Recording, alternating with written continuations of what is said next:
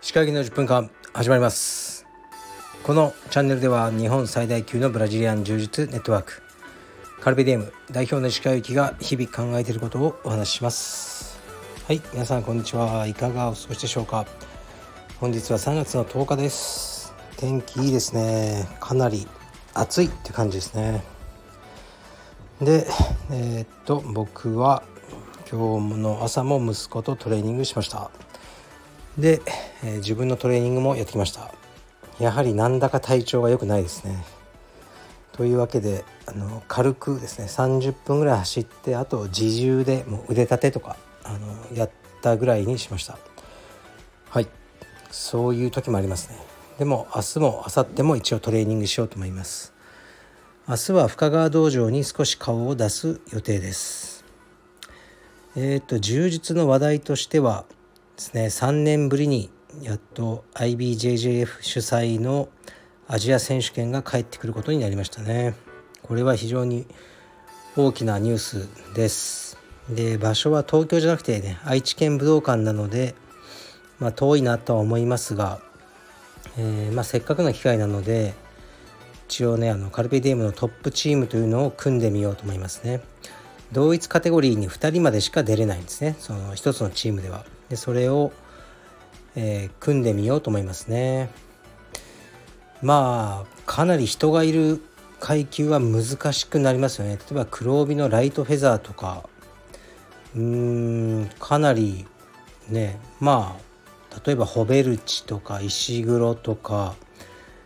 他にもいますよねもう結構強いのがだからトップ選手であっても2人までしか出れないので1人には別のチーム、ね、B チームとかね A チームっていうのを作ってそちらに出てくれと言わなければならないですね。まあ、それをやるのがまあ僕の役目でしょうね。僕以外のやつがやるとすごくあからさまにあのね、機嫌を損ねるとかねなるでしょうね、まあ、僕が言っても機嫌は損ねるんでしょうけどね。まああの知ったこっちゃないって感じで僕はできるのであのそうしようと思いますね。でまあ一応そのコンペティション志向の選手だったらこのアジア選手権出ないやつはいるのかな、まあ、出ないやつがいるとしたらその理由聞きたいですね。何のために毎日練習してるのって聞きたいですがまあ多分出るほとんどのスタッフのまあね選手志向のやつは出るんじゃないかなと思ってます。まあ楽しみですね。まあ多分グアムとかねアメリカからも強い選手がいっぱい来るので、えー、チーム優勝っていうのは結構厳しいでしょうね。あと名古屋中部地方にねやっぱいっぱい道場があるインパクトさんとかねあの辺がまあ相当強いだろうなとは思ってますができることをやってみようと思ってます。チームね。チーム戦って難しいんですよ。例えばじゃあトップチーム組みますよね。でどっかで準決勝あたりでカルペディエムのトップチームじゃない B チームの選手と対戦がまあ起きますよね。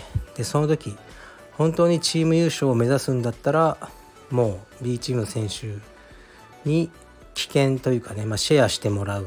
で試合をせずにトップチームのやつを上に進める。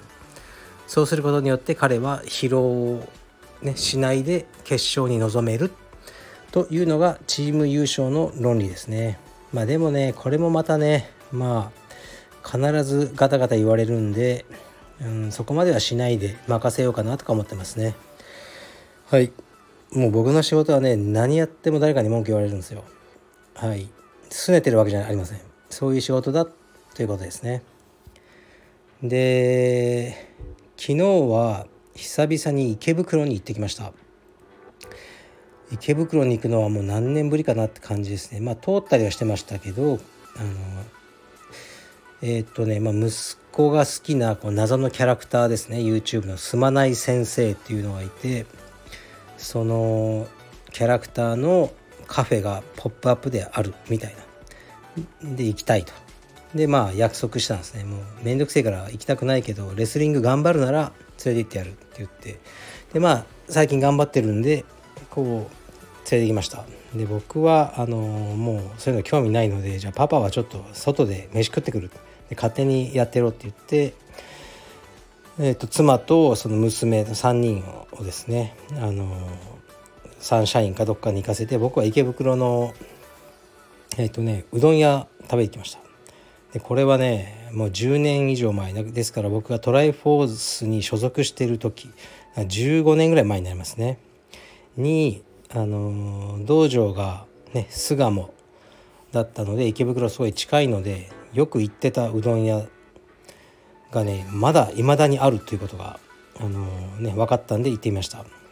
え、っとね東口かな池袋の打ち立て屋っていう武蔵野うどんっていうものに分類されるらしいんですがもうね創業20年ぐらい、ね、ずっとやってるそうで美味しいんですよ。でねもう硬いんです。めちゃくちゃ硬くて太くて食い終わる頃にはもう顎があの痛くなるぐらい硬いんですよね。でもすごい好きでしたね。で昨日食べてもやっぱり美味しかったです。たまに食べに来ようかなと思いました。でそれからカフェカフェポーズっていうのが近くにあってこれももう20年ぐらいやってます。まだありました。でよく行ってたカフェなんでまあ行ってみてコーヒー飲んでっていう感じでしたね。でそしたらねあのその辺ブラブラ歩いてたらあの一つねラブホがあったんですよ。ラブホラブホテルですね。訳さずに言うと。でそれもあの僕の記憶の中であって、ね、昨日フラッシュバックしたんですね。でうんだから20年ぐらい前ですね。でここからは思い出話です。池袋の。エモいです。エモすぎるのであの皆さんちょっと準備しておいてください。僕はアメリカからあの、まあ、帰ってきた頃の話ですね。でアメリカ時代はえっとね向こうで知り合った女の子がいました。M ちゃんっていう名前にしますね、えー、M ちゃんはのことが僕は好きでした。はい。でも M ちゃんは婚約者が日本にいるという状態でアメリカに留学に来てました。だからもちろん何もせず思いも伝えず、ね、あの一緒に勉強頑張ってました。でも M ちゃんがあの突然帰国すると。やはりアメリカのこの勉強にねなかなかついていけない。